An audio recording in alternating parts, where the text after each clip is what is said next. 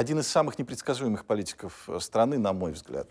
Максим Шевченко сегодня в первом проекте. Максим, здравствуйте, спасибо, что согласились здравствуйте. Э, встретиться. Коротко о том, о чем мы сегодня с Максимом уже успели поговорить, а потом уже подробно посмотрите все с самого начала и до конца. Вы ведь э, э, э работали на Первом канале и были частью пропагандистской машины. Я благодарен Константину Эрнсту. Он дал вам карт-бланш.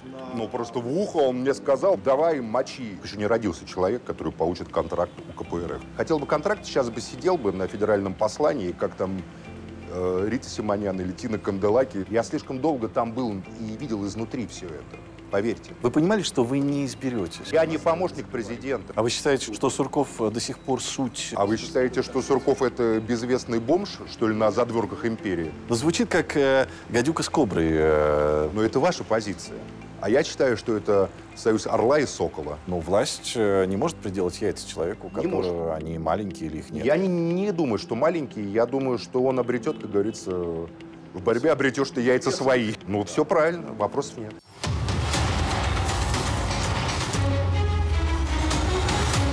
Максим, я не буду спрашивать, православный вы или э, мусульманин. Вас много спрашивали, и вы отвечали уже про это.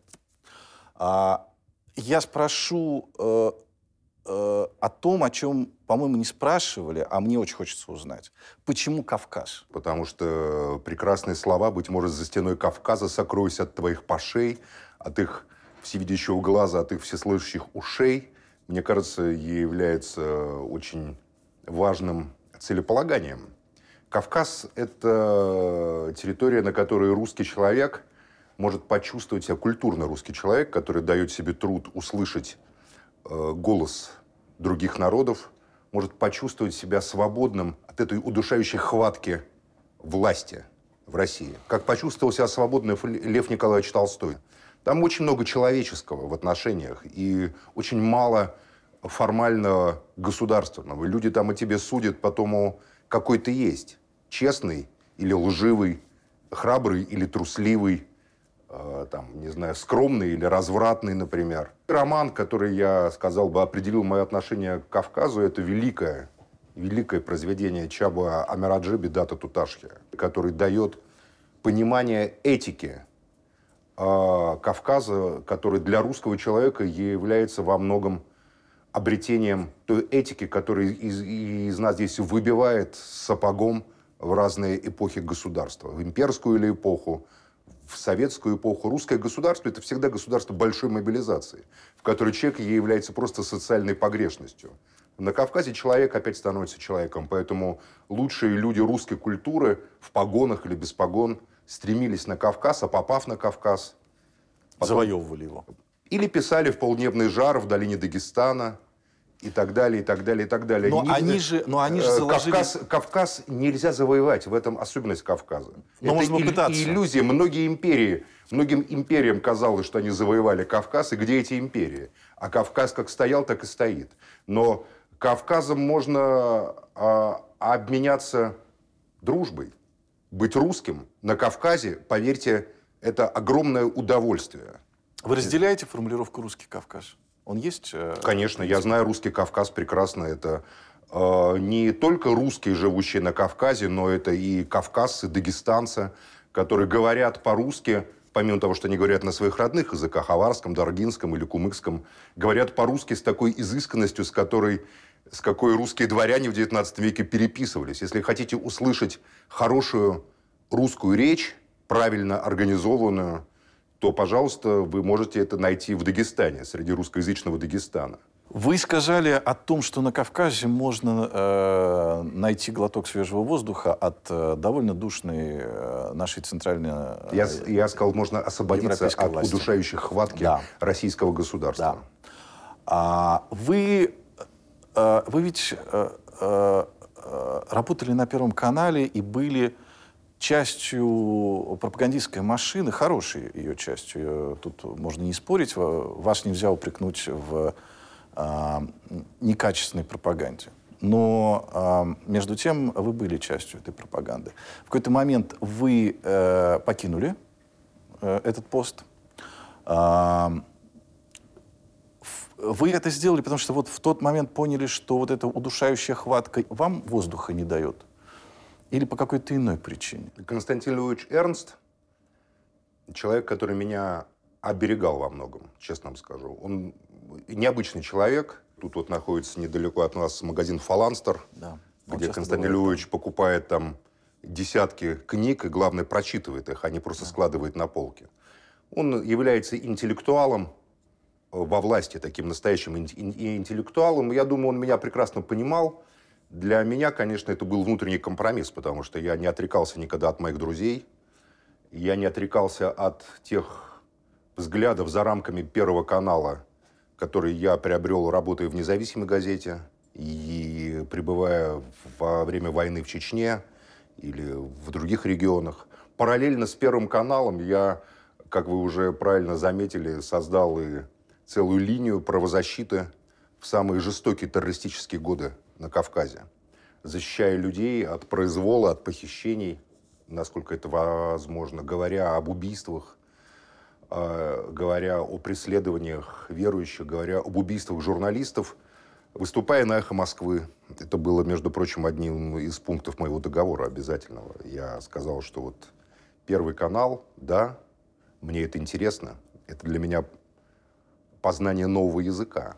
Кстати, я редко, ну, пара-тройка передач, которые, ну, просто были, как бы так, редакционным заданием, которые я делал, в которые не совпадали бы с моими взглядами, честно вам скажу. Были такие. Такие были, но я привык работать с Виталием Третьяковым, на мой взгляд, великолепным редактором в независимой газете. И я прекрасно понимал, что есть пожелание главного редактора, которое, если тебе не нравится, ты можешь покинуть ту СМИ, где ты работаешь, или сделать его так, чтобы это, как писал Довлатов, ну, было определенным компромиссом. Но во многих вещах, допустим, никакого компромисса не было для меня. И это было, на самом деле, мои взгляды. Я выступал всегда за защиту, за ограничение влияния западного лобби внутри страны, в том числе западного капитала. Я не считаю правозащитников лобби, чтобы вы сразу понимали. Я всегда относился с уважением и к Людмиле Алексеевой, к Светлане Ганушкиной. А вот крупный капитал, который выводит из страны деньги и покупает там на Бруклине целые кварталы или вкладывает деньги там в американские ценные бумаги, да, я считал, что это серьезная угроза для моей страны. И я, конечно, был один из тех, кто развернул эту антиамериканскую, антизападную пропаганду. Причем я неплохо знаю Америку, бывал в Америке и с огромной симпатией отношусь к американскому народу.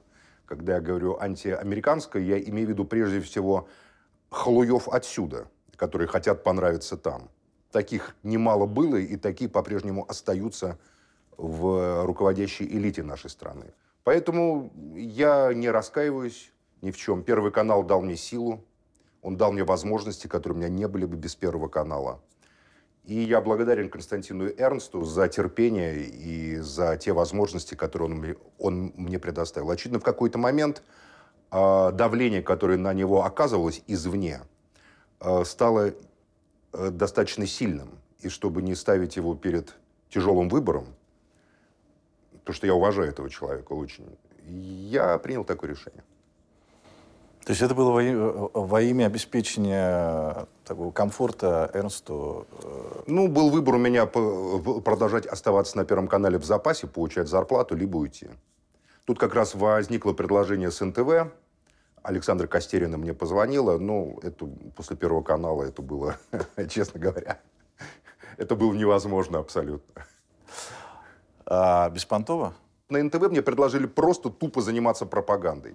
То есть некая итоговая программа, где я должен был говорить еще не то, что я думаю. Такого на Первом канале не было практически никогда.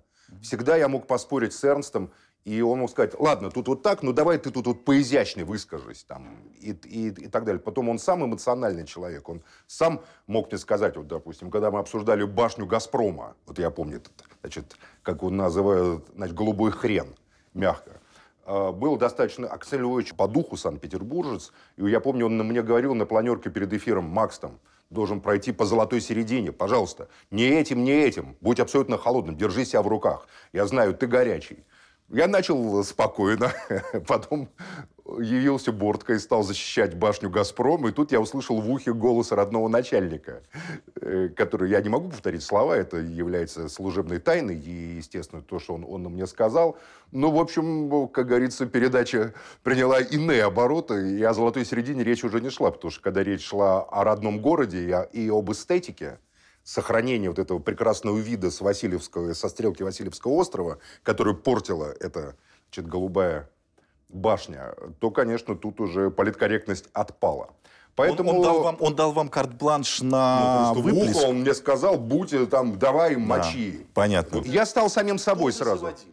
Ну, я не заводился, тогда просто я просто говорил то, что я думаю, потому что я считал и считаю, что это башня немыслимая в Петербурге.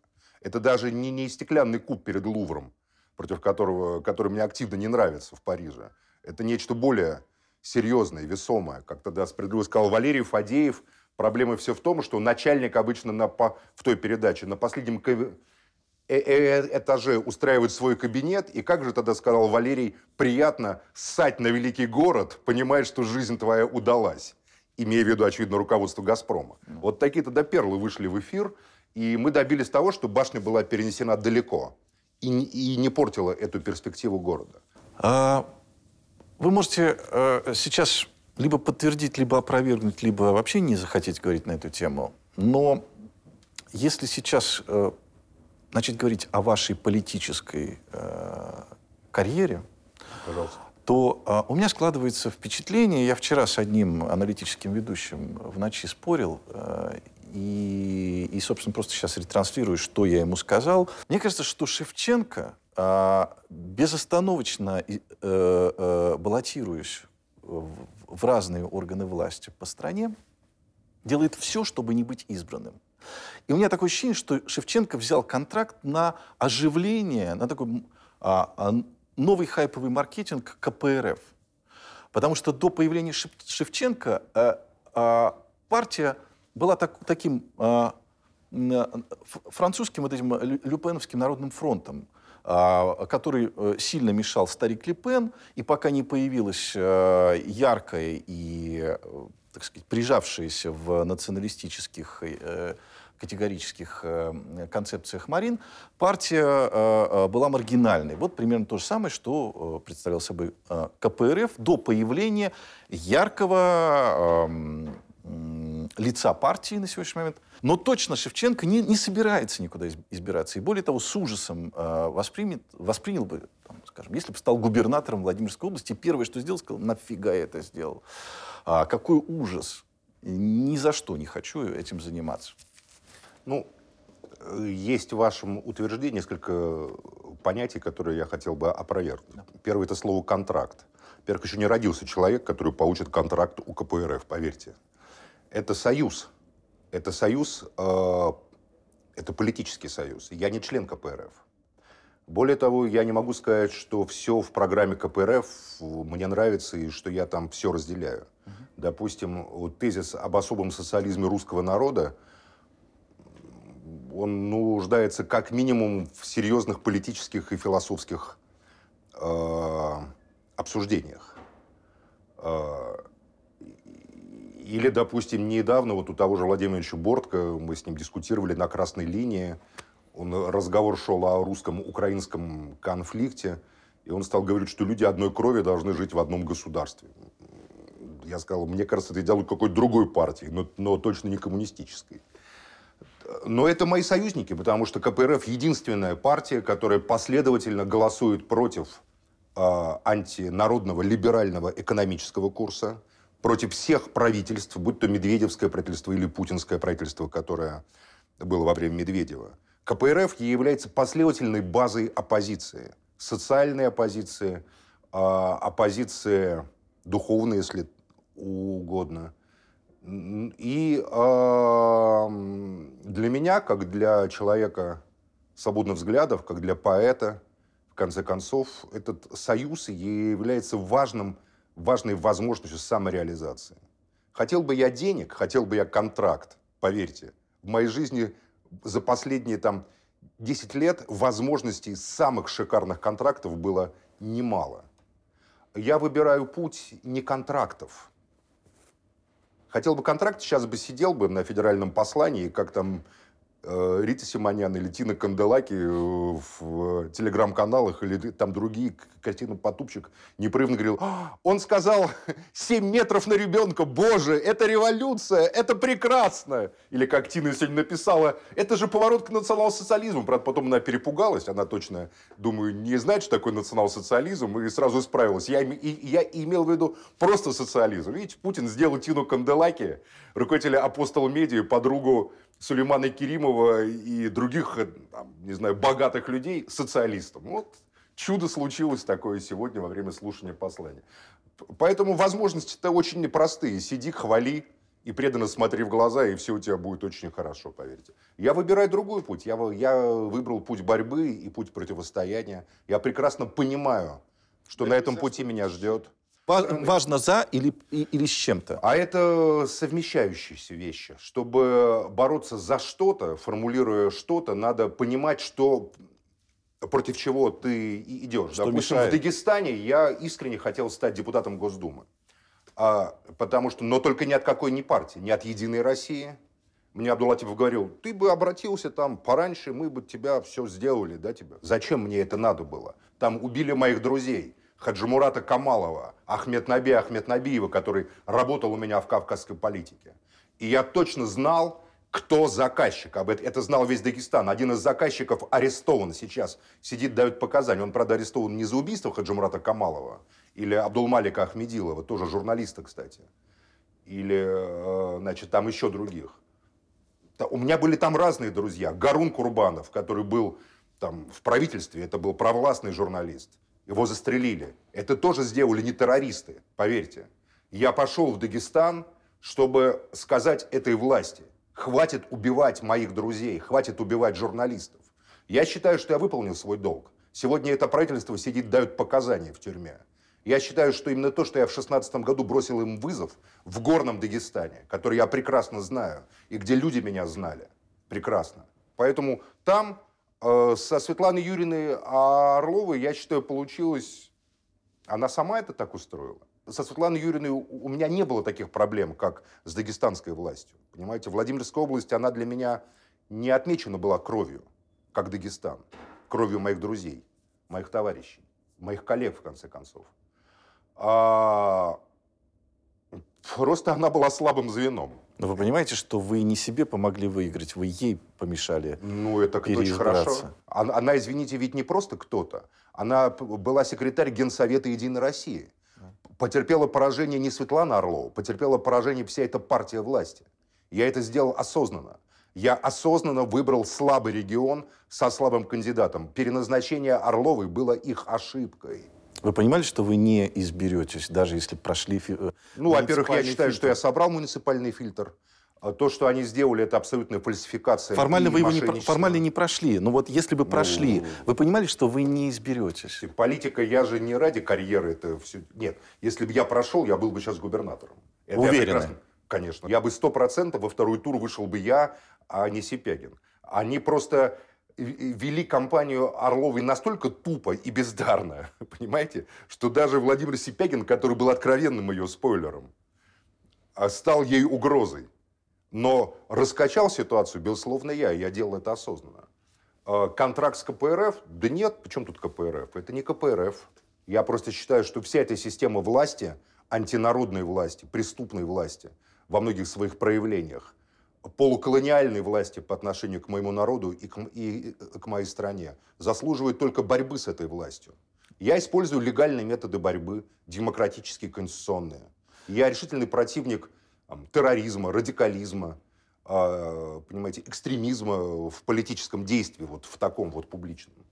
Поэтому, да, они пока дают такую возможность. Скоро они ее заберут, не волнуйтесь. Судя по статье Суркова, все ветви власти должны сходиться в Путине. И это, я думаю, проект, который они мечтали бы реализовать. То есть упразднить а вы считаете, что, Сур... что Сурков до сих пор суть э, а, а вы считаете, концепции. что Сурков это безвестный бомж, что ли, нет, на задворках нет, империи? Нет, нет, нет. Сурков это, это вообще-то помощник президента. Помощник президента это больше, чем советник по статусу. И как мы видим, после его статьи, в которой он просто предложил упразднить э, ну, практически все процедуры там, конституционные, да, и поменять Конституцию, потому что органы власти сходятся в первом Не лице. вполне, не вполне так, конечно, он... э, Я извиняюсь. Органы, все органы власти замыкаются, сходятся в первом лице.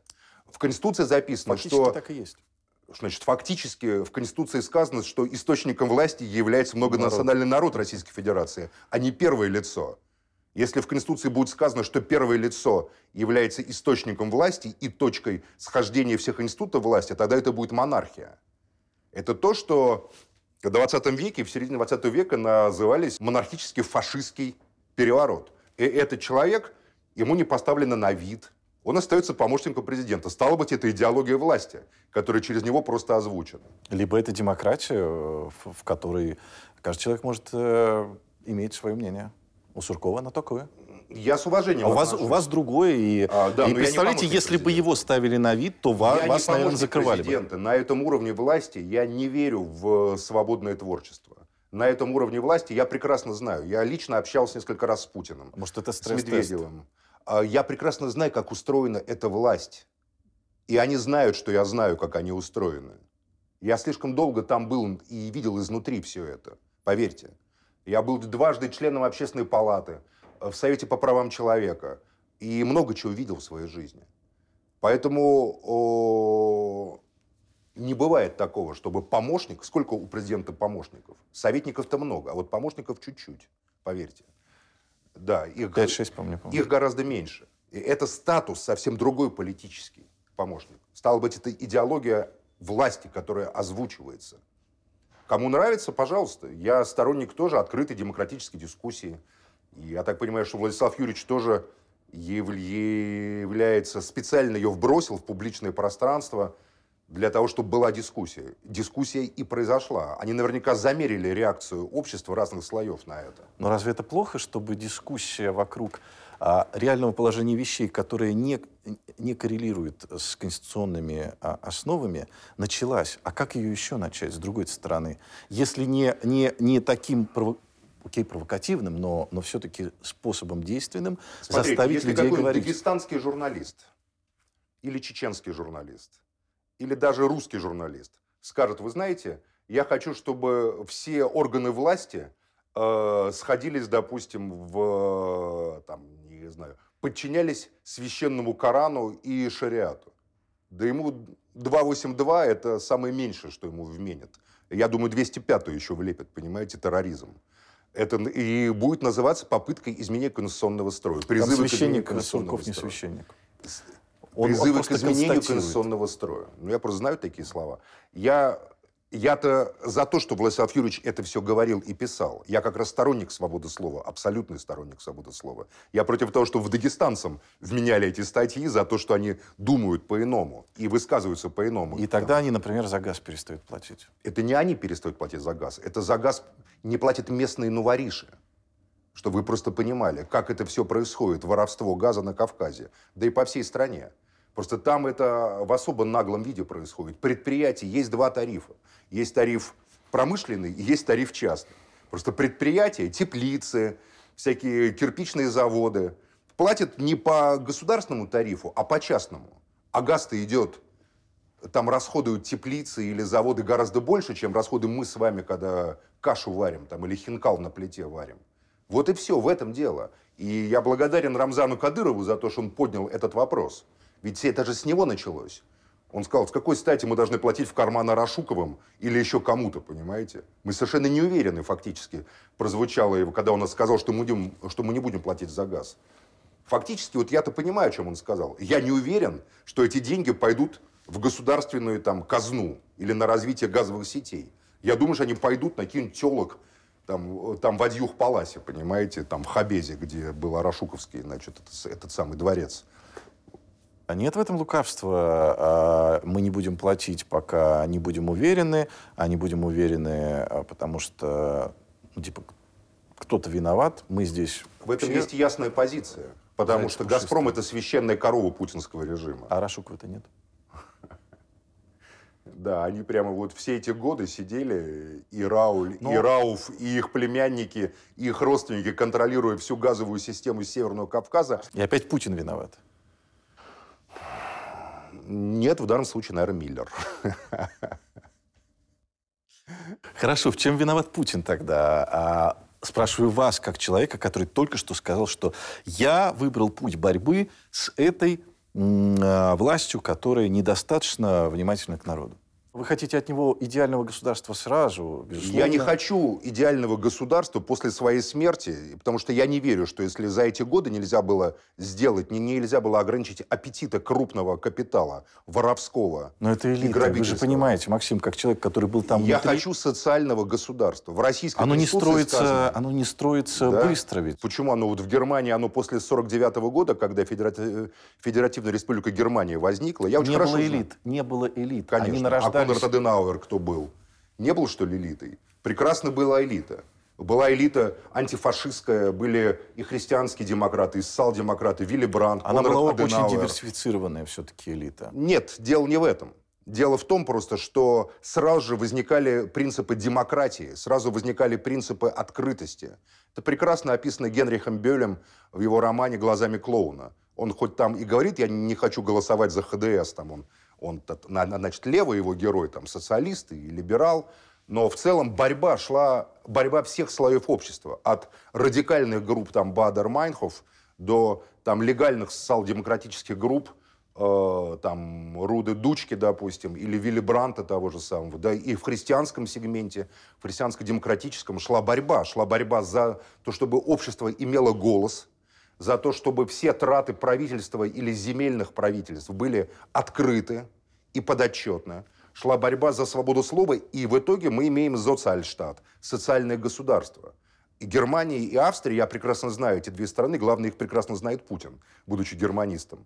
Это, конечно, социальное государство, где защищены и права общества, и дана возможность личной или частной инициативе. Но Россия – это отмороженное либерал-экономическое государство с силовым режимом, где защищаются интересы только крупного капитала. Да, иногда, когда они нарушают какие-то правила внутренней игры, не по отношению к нам с вами, а между собой. Их хватают и какого же с грядки выдергивают. И вот мы все, ага, Хорошуков. А позавчера вы не знали, когда Бастрыкин у него там бывал в Адьюх Пелосе, или Чайка награждала его грамотами, или Патриарх Кирилл награждала там Рауля Арашукова и там его отца орденами, прямо никто не знал. Не задавался вопросом, откуда это у семьи, которая не имеет никакого бизнеса производящего, такие огромные деньги, бесконтрольные. Система видна. Вот моя главная претензия к Путину, то, что, то, что он является организатором и покровителем, и защитником всей этой системы грабежа нашей страны и уничтожения будущего моего народа. То есть вы, вы, вы, вы убеждены, что а, это не стечение обстоятельств, не объективные причины а, терпеть, э, так сказать, э, Что ряд, терпеть? ряд, ряд э, людей у, у- у кормушки или чиновников э, Не, ну, на, я не знаю, ну, на высоких вот- постах, а, а что это такая вот у Путина очень э, осознанная позиция а, з- э, уничтожить страну э, и чтобы потомки, ну условно Шевченко, жили на Нет, выжженной у земле. него позиция такая, он постоянно выступает в защиту крупного капитала. Он постоянно выступает в защиту налоговых льгот крупного капитала. Когда происходят какие-то кризисные ситуации, он поддерживал Дерипаску, Виксельберга, Абрамовича, Альфа-группу. Крупные банки первые получали в 2008 году, получили помощь. Крупные банки. Промышленность загибалась по всей стране. Никто не за- защищал производство. Это курс, это идеологический курс. Да, но что, было бы, если бы он явля- не сделал этого? Если бы он вас восстановил против себя все эти богатые большие мешки? Стало быть, у него с ними договор. Стало быть, это и есть- Вынужденные, я думаю, что Ну, так вынужденные. это и есть суть его политической конструкции. А вы уверены, что вам не власти. пришлось бы, если бы вы Мне, э, конечно, не стали президентом Российской Федерации, не пришлось бы а, стать заложником, в свою очередь, своих э, обязательств или каких-то... Да перед кем? Пусть тогда эти обязательства будут названы. Возникает такое ощущение, что обязательства есть перед какими-то внешними большими партнерами. А задача национального развития, которые формулируют президенты, оба, и Медведев, и Путин, стать пятой экономикой мира. В постиндустриальной экономике мы для этого не нужны совершенно. Для этого достаточно просто, чтобы ваши ценные бумаги, размещенные в американские акции, шли вверх. И вот вы пятая экономика мира. Для этого не надо, чтобы в моей Владимирской области, где я сейчас стою, что там развивалось там древнее ткацкое производство. Вот опять-таки соотношу с Германией. В Германии или во Франции, в Европе, или в Италии, в социальных государствах, традиционные для данной местности типы производства, качества там или сельско защищаются, датируются государством. В России ничего этого не происходит. В России датируются только э, корпорации, которые работают на вывоз отсюда или капитала, или сырья, и только банки. Никакое внутреннее производство серьезное, в котором завязаны люди, в России не датируется. Это политика власти Путина и Медведева, политика в интересах крупного капитала. Крупный капитал, союз с крупным, с крупным капиталом, безусловно, обеспечивает им стабильность. И опираясь на союз с крупным капиталом, на договор с ним, который транснационален просто по своей сути. Он не может быть, банковский капитал в современном мире не может быть национальным. Все эти российские банки берут там деньги, и потом их нам перепродают здесь. Вы же прекрасно это понимаете, дороже. Да. Вот, то есть он заключает договор не с ними, uh а фактически через них с теми, у кого они берут деньги. Под низкие проценты, чтобы нам продавать под высокие проценты. Но вот этот союз им обеспечивает возможность геополитической игры на Кавказе, на Ближнем Востоке, в Украине, там, на Дальнем Востоке. Поэтому э, не надо нам эти сказки рассказывать про элиту, которая заботится о народе. Это сталинская элита заботилась о народе. Это сталинская элита создавала школы, больницы. И задача была э, их э, деятельности при всех их ошибках и преступлениях развитие социальных институтов. Я не знаю, как вы, но я и являюсь результатом этой политики. Мой дед был крестьянином белорусским. В 1935 году он защитил кандидатскую диссертацию. Когда он, он родился, он не владел русским языком, он владел польским языком и э, западно-белорусским, значит, полесским наречием, на котором говорили, значит, в Каменецком районе, деревня Щербово, сегодня Брестская, тогда Гродненская, значит, уезда в области. Второй мой дед родился на Украине тоже, понимаете, в местечке. И э, оба умерли профессорами. Что они, до революции, что ли, они стали бы профессорами? Да это просто смешно. Понимаете, моя мама, я маме часто говорю, мама, говорю, ты дочь крестьянина белорусского. И то, что ты училась в отдельной женской гимназии, и они жили на улице Куйбышева, ходила в школу в Лаврушинском, значит, по Большой Ордынке, дочь белорусского крестьянина. Ты не должна забывать об этом. До революции ты посла гусей, в 30 лет бы у тебя было четверо детей, из которых трое умерли, скорее всего, бы от болезни. Ну, разные бывали случаи. Смотрите, в чем моя главная претензия. Да. Их концепция мне абсолютно понятна сильные элиты, которые э, крепко держат свою власть и могут спорить с мировыми такими же элитами, они, э, их сила является гарантией стабильности и спокойствия подданных. Им не нужны граждане, им нужны подданные, им не нужны социальные институты развития. Поэтому они уничтожили систему образования, прекрасную прусско-советскую, потому что это была прусская, на самом деле, школа, а, в которой задача была развитие человека как личности. Дело даже не в ЕГЭ. ЕГЭ – это просто формальность. ЕГЭ – это просто способ проверки знаний. Дело в самой концепции. Они уничтожили высшую систему образования, потому что им не нужны люди, которые осознают себя личностями. Им, им нужны подданные, которые ждут от них – от успешных правящих элит благодеяния. Эта концепция России мне кажется гибельной, отвратительной. Она мне не нравится. Это главная моя политическая претензия к Путину. А так я считаю его человеком храбрым, а так я считаю его человеком умным, а так я считаю его человеком там решительным. Ну так я извиняюсь, и там Николая II считаю по-своему хорошим человеком. Там или какого-нибудь Николаю Первому кто откажет в том, что он был храбрым, решительным и, и умным? Это же не, не значит, что мы готовы солидаризироваться с тем, что описал Герцен в «Былох и думах», с тем угаром такого ледяного, такого удушья, которым в Николаевское время упал на Россию и закончился Крымской войной, с этой Аракчеевщиной и со всем остальным с этими дикими экспериментами, которые правящая элита всегда тут любила, пользуясь своей безнаказанностью, ставить над народом.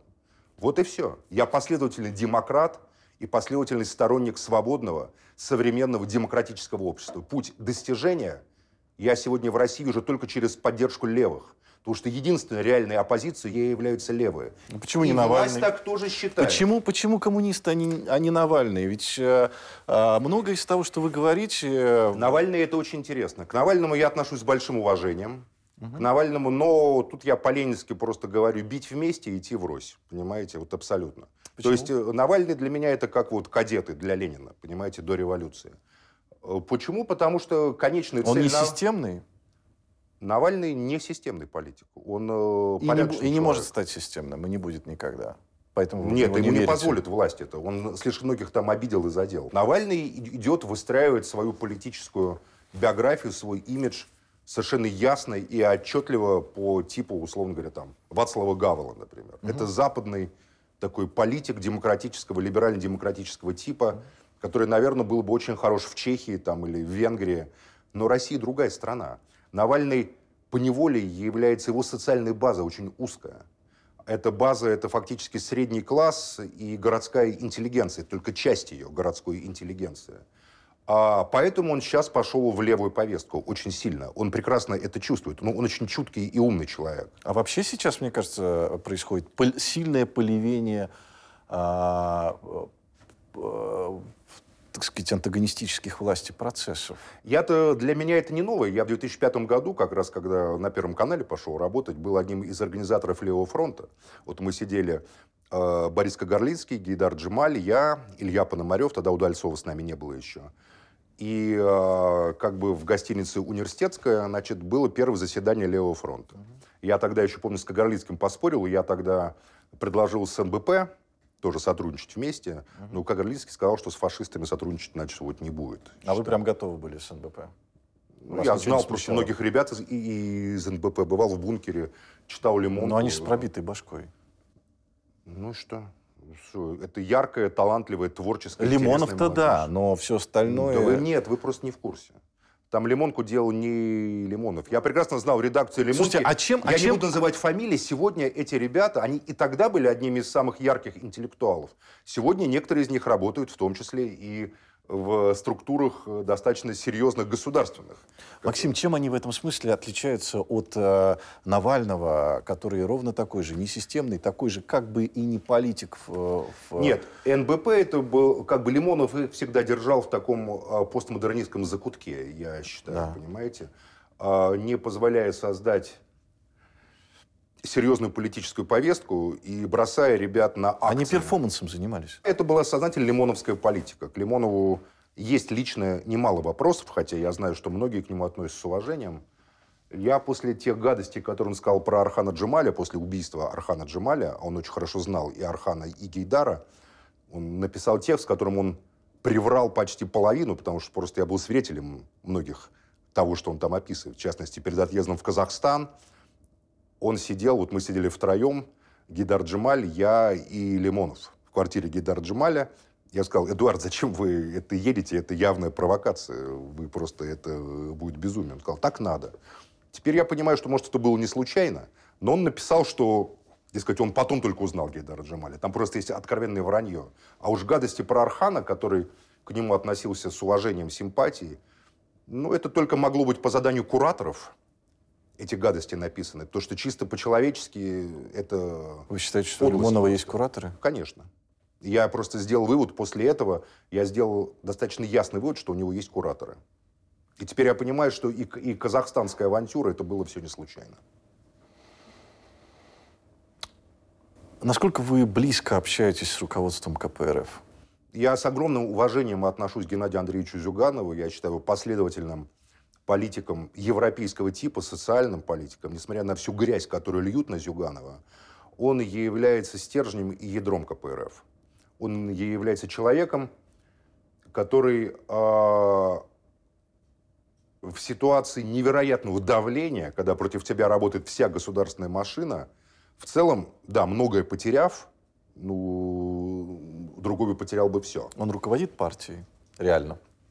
Партия руководит, как я понимаю, а, бюро, Да. но мнение Зюганова является крайне авторитетным и крайне значимым. Я к чему спрашиваю? Уже не первый год в, корри- в разных коридорах ходят разговоры о том, что а, в партии э, происходят перевороты, которые не выплескиваются наружу, а, а- откровенным образом. В И- любой системе... И в партия системе- ищет нового лидера, потому Нет, что Геннадий Андреевич больше не, не, не в состоянии удерживать целостность партии, а, а в- особенно пометуя о ситуации с Э, Это московским ложь. отделением. Это ложь, э, которая сознательно распространяется пропагандистами администрации президента. Зюганов полностью держит под контролем все политические процессы, поверьте, связанные с деятельностью КПРФ, с каждым регионом. Да, во многих ситуациях ему приходится идти на уступки, но я, изучив ситуацию близко, понимаю, что это в частности связано и с качеством э, кадров в том или ином регионе. В том регионе, где есть кадры, которые готовы быть реальными коммунистами, реальными левыми, там ситуация складывается по-другому. А в, том, в тех регионах, где люди только номинально являются левыми, а де-факто э, пляшут под дудку местной администрации, э, местного губернатора, ну, там, ну, он же, Зюганов, не может закрыть в этом там, регионе партию, например. Понимаете? Сохраняя каркас, каркас можно там залить, как говорится, свежей, э, свежими ресурсами, свежими людьми. Но Зюганов, конечно, является политиком реальным, еще раз подчеркну, это один из немногих европейских политиков в России. Это человек, который способен слышать, способен слушать, который занимает принципиальную позицию по ряду вопросов, принципиальных, опять-таки, таких как бюджет, правительство и социальные, там, допустим, проекты. Поэтому все разговоры о каких-то возможностях переворота внутри КПРФ это абсурдные разговоры, поверьте, которые просто можно смело выкинуть просто так вот. на- С кем, с кем вы обсуждаете, согласовываете ли а, ваши намерения избираться там или тут? Это внутрипартийные политические закрытые информация, которую я не могу рассказать. Но вы Потому согласовываете? что это мои союзники. Я согласовываю, я постоянно нахожусь в постоянном контакте с руководством КПРФ. Это мои союзники. И у меня нет никакого контракта с ними. А почему вы не вступаете в КПРФ? Еще раз говорю, потому что у меня есть определенное разногласие по ряду вопросов. В частности, о национализме. Но быть соратником и не быть членом партии, разве нет здесь противоречия? Если э, э, такое ощущение, что тогда вы их юзаете. Совет народа, ну, а они меня. Это нормально. В политике это совершенно нормально. Я их, а они меня. А что такое? В первый совнарком входили большевики, левые эсеры, и еще рядом держались анархисты. Но звучит как э, гадюка с коброй. э, Но это ваша позиция. А я считаю, что это союз орла и сокола, например. Это ваша просто классовая политическая позиция. Вы так относитесь к социальным партиям, коммунистам, к левым. Вы считаете, что это змеи какие-то. А я считаю, что это лучшие люди страны, которые несут самую лучшую, самую национальную идеологию нашего народа. Потому что именно во время эм, правления вот этого, вот, вот, вот этой идеологии 40-е, 50-е годы была одержана величайшая в истории победа, были достигнуты величайшие в истории результаты. И не было бы 41 года, 22 июня, без ощущения вс- большинством народа подавляющим этой власти как своей власти. Никакие наганы НКВД, никакие выступления Сталина, ну, кстати, мало выступал, не заставили бы людей на фоне той силы, которая перла с Запада, когда целые армии сдавались в плен, понимаете, окруженные, сохранять лояльность, идти и записываться не просто лояльность, то, что власть в какой-то момент была в состоянии шока. И если бы не вот, вот это всенародное движение добровольчества, ополченчества, которое было летом 41 года, почти все они погибли, то, то власть бы не устояла. Я прекрасно понимаю, как тогда просто было, потому что удар был страшный, которого никто не ожидал. В таким, да, ждали войны, но не ждали, что она будет такой и будет развиваться по такому сценарию. И вот эти вот длинные очереди добровольцев, которые выстраивались в военкоматы, мой дед шесть раз подавал, за- за- шесть раз подавал заявление. Но так как он был кандидатом физических наук, он прошел войну техником-лейтенантом. А он хотел вот, вот идти туда со штыком вперед. Такой был порыв у всех. Они ощущали это как свою страну. Власть ощущали как свою власть. Это не потому, что он там был богом, как нам пишут, и на него все молились. Да ничего подобного. Ничего такого не было. Но это было поколение, которое прекрасно пом помнило в 41-м, что 20 лет назад они ходили в лаптях, жили в соломенных хижинах, а, а в 41-м они летали на самолетах. Вот и все. Поэтому это народная, национальная идеология моей страны. Именно с этой и и идеологией мой народ создал удивительное, невиданное в истории государство, в котором народы, сохраняя свою национальную культуру, были гражданами одного государства. Это не была никакая империя, как нам рассказывают. Это было не, не, не имеющее аналогов политическое образование в истории, Но где вы- народ впервые, впервые получил возможность быть над элитами, а не элиты над народом. Ну, э, слушайте, тоже все не так э, Потом с Хрущева, радос- конечно, радостно начался было, с да, Хрущева, да. с Хрущева Брежнева начался потом вот этот вот эта свистопляска с кукурузой в руках. Да. Понимаете, этот бред и партноменклатура взяла свое. Поэтому ваша страна вернулась. уже не вполне ваша, потому что то, та страна, о которой говорите наша вы, страна, она в не ваша, да, она вот страна, которая тогда и закончилась, потому что уже с момента Вернуть прошлое нельзя. Нельзя, Я это но знаю вы- но- но вы же пытаетесь Я не, нет, я не пытаюсь вернуть А что вы- прошлое. Вы, а- не а- понимаете меня. Я опираюсь на великую русскую литературу, которая сформулировала важнейшие принципиальные вещи. В частности, консервативный писатель, который почему-то считает консервативным, на мой взгляд, он был одним из великих э, революционеров экзистенциализма, такого протоэкстремизма, когда-то сказал, если так случится, что истина будет против Христа, то я буду с Христом против истины. А что такое Христос? Это справедливость. Справедливость есть главная, главная идея, главное чаяние Путин моего тоже народа. считает, что мы за справедливость. Да, очень справедливо, понимаете ли, э, что Вам Дерипаска легко говорить, вы, вы- вы пока не пробовали эту Тимченко. справедливость построить. Разве нет? Хорошо, бог с ним. А, а, Мы- Максим, мы, Максим, попробуем, смотрите. мы построим, поверьте. К интернационализму. Вы э, э, планируете баллотироваться на пост губернатора Петербурга? Во всяком случае, об этом Я говорят. планирую наносить удары власти там, где власть будет наиболее слаба. То есть Владимирский сценарий опять разыграете?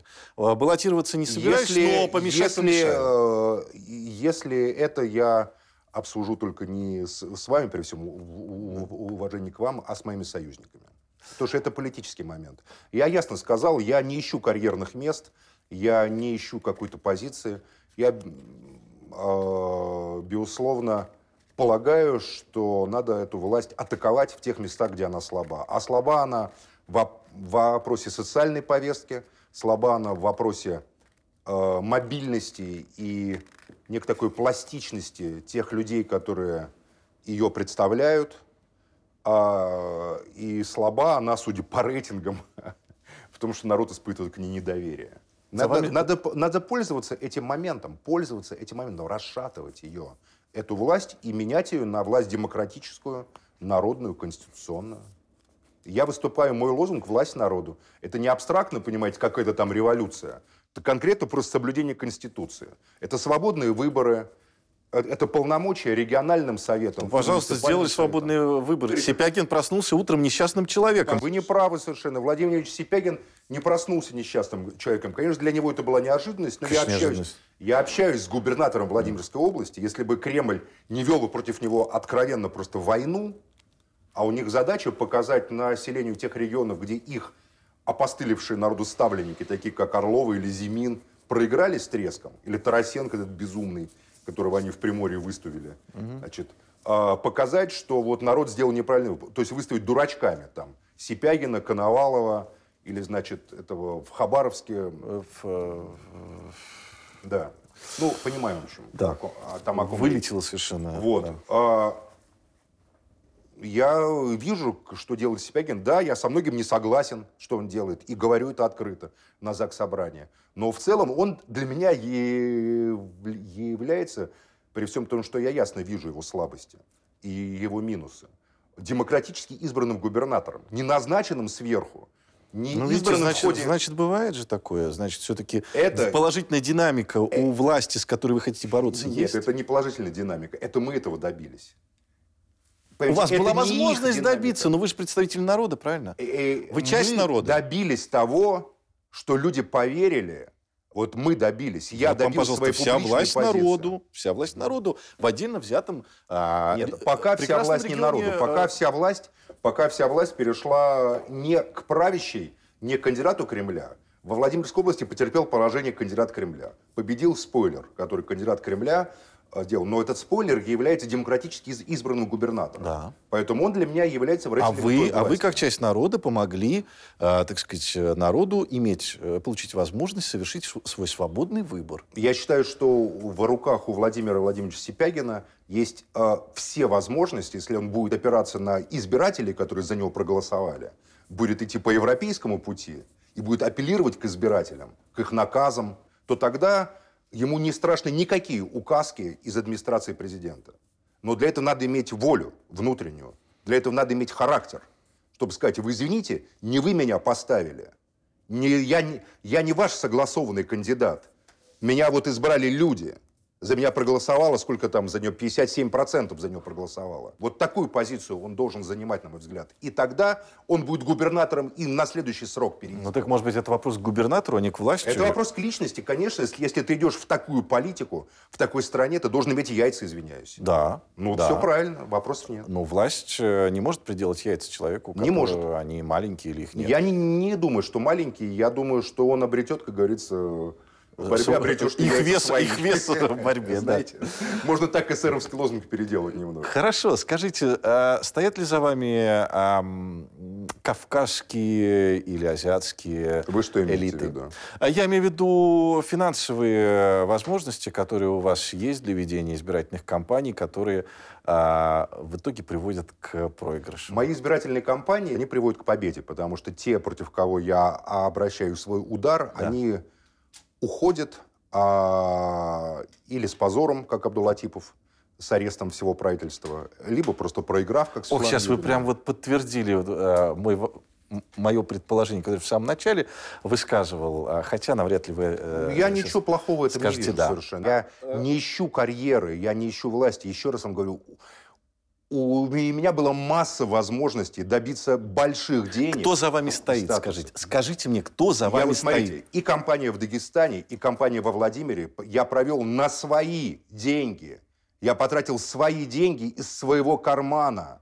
Деньги, которые я заработал на Первом канале. Это ж когда был-то? Да, Вы мало просто, тратите? Слушайте, просто я прекрасно знаю, что такое политтехнология. Просто у меня же нет задачи пилить бюджеты, там вывешивать эти бессмысленные плакаты, понимаете, по всему региону. Ну вы же не можете жить до сих пор на скопленное от зарплаты на Первом Могу, канале. я живу достаточно скромно. Да, это правда. Это я... Я... живу скромно. Я снимаю квартиру в Москве. У меня там машина, которую 4 года назад я купил, как только вот я на НТВ был, там у меня была большая зарплата, я купил себе машину. Понимаете? Вот я, на- вот я на ней и езжу. Она меня вполне устраивает. И у вас нет никаких обязательств или там Ни малейших. поддержки со стороны Никаких. А, Никаких обязательств. кавказских э, элит. э, э, Кого вы имеете в виду? Рамзана Кадырова, знаю, что ли? ну, я- я, я- я- нет, я ну, не да- ну, давайте назовем фамилии. Какие кавказские элиты вы имеете? Сулеймана Керимова. Я один раз в жизни встречался с Сулейманом Керимовым э, на открытии... Для этого не а, обязательно видеться Анжи-арены. непосредственно Это с было владельцем. в день ареста, в день ареста Саида Амирова. Я вас, вы просто не понимаете, как устроен этот мир. Я занимаюсь, Расскажите. я вам, я вам расскажу. Я, я занимаю политику достаточно радикальную позицию. Нет такого кавказца, кавказского миллиардера, который бы в такому человеку... Захотел рискнуть так? Да, захотел, потому, потому что все они находятся вот так вот, под пристальным надзором Федеральной службы безопасности. Каждый из них. Поэтому никто из них, да, они относятся ко мне с уважением как к человеку. Я Потому что вы можете говорить то, что знаком. они не могут Нет, причем тут это? Я занимать говорю, такие я радикальные не- позиции, я не являюсь, которые это они Тина не могут. Канделаки озвучивает там позиции то Рамзана Кадырова, то Рауфа Рашукова. Я не являюсь там у них на подряде. Я говорю то, что я хочу говорить. И я не знаю, что они могут, что не могут. Мне кажется, что там есть совершенно разные люди с разными Это возможностями. искренняя позиция, а не, не работа на них. Я никогда не работал ни на кого, кроме Первый канал, вот НТВ и независимая газета. Понимаете? Да. Нет, у меня еще был журнал «Смысл». Мы делали вместе с Натальей Черкесовой, с Росбалтом журнал «Смысл». Я никогда не работал и, ни- и никогда не, не имел никаких контрактных обязательств с ними. Вот назовите любую фамилию. Любую. Ну, я знал всех. Я знал Рауфа Рашукова, э, знаю Рамзана Кадырова, знаю Адама А вы, кстати, знали, что у Ворошукова не, не все, не все чисто в биографии? Что значит, я знал. Меня с ним познакомил его враг Вячеслав Дерев, который сейчас сидит в тюрьме, по посажен туда Рашукову. Просто Дерев – это мой друг. Я был на свадьбе его сына свидетелем. Фактически. как, э, И а, я, я не хотел, да, Рауфа давно обвиняли в том, что он причастен к, уб- к убийству Аслана Жукова. Но в этот момент Вячеславу надо было с ним помириться. И он меня вот с ним познакомил. Понимаете, вот сказал, вот давай, Макс, надо вот так вот сидеть. Но я дерево не потому, что с ним вот так вот общался, потому что там он на, на зарплате. Просто я очень уважаю эту семью. И Стаса Дерева, уже покойного, который в свое, в свое время защищал интересы черкесского народа. И, значит, Вячеслава Дерева, и, и- и, значит, брата его, который создал Значит, Дервейс это где лифаны собирают на Кавказе, такси ездят желтенькие, все это знают прекрасно. Это люди, которые реально вкладываются в производство, делают.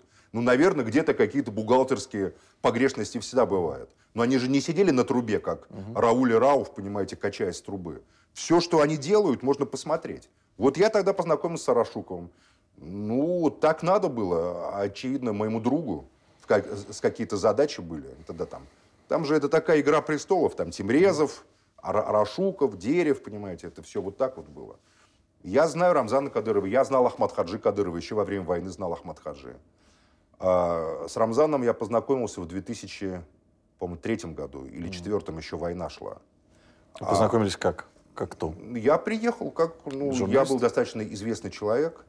Я приехал еще в полуразрушенный Грозный из Дагестана. Повод была журналистская деятельность или какая-то другая? Да, мы были в Дагестане, у нас там была делегация, как раз там, ну, там была очень серьезная террористическая война. Я был с делегацией, значит, российских муфтиев, Нафигула Аширов, Абдуллахет Ниязов, по-моему, там была такая, да. И, в общем, это было до- достаточно... В сумерках было опасно там ездить, пов- поверьте. Мы приехали к Рамзану Ахматовичу, он принял меня и познакомился. Ему оказалось, что он тоже давно хотел со мной познакомиться. Они знали мои статьи, знали мои выступления публичные. Вы еще в НГ работали? Нет, я не работал в НГ религии. Я работал, по-моему, это был...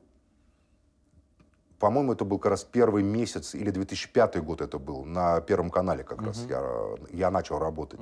Он мне еще сказал, а ты сердитый ведущий такой, ты злой сердитый ведущий. Он так шутил. Там же познакомился с Магомедом Даудовым, там был Адам Делимханов. Они все там, там звезда героя на груди была у Магомеда Даудова, я вот помню. Я знаю очень хорошо этих людей. И я уважаю их за их позицию. Я... Ах... Ахмад Хаджи я знал в тяжелейшие времена, в 90-е годы, когда он рисковал своей жизнью. Это вообще был, я считаю, великий человек. И поэтому, когда в Питере вот обсуждали мост Ахмад Хаджи Кадырова, называть не называть, своей позиции Ахмад Хаджи, за которую он заплатил жизнью, спас жизни тысячам ребят, в том числе из Петербурга. Безусловно, это политик э, общероссийского масштаба был. Человек, который знал, на что он шел. Он знал, что его имя будут поливать грязью и так далее. Но просто такая была ситуация. Или истребили бы чеченский народ, там половину народа, потому что это было реально просто истребление. По крайней мере, мужского населения точно. Я не про террористов имею в виду, а просто чеченец, мужчина, выходя на улицу, не мог быть уверен, что вечером его не принесут мертвым, или где-то он не окажется мертвым. Алягер кум алягер. Это была не война. Это другое.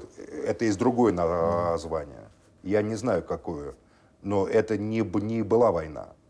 Это прекрасно описано у Канты Ибрагимова, прекрасного чеченского писателя, в его там романах. Вот «Аврора», почитайте, и вы поймете, что это было. Это очень точно все описано. Очень жестокая была ситуация.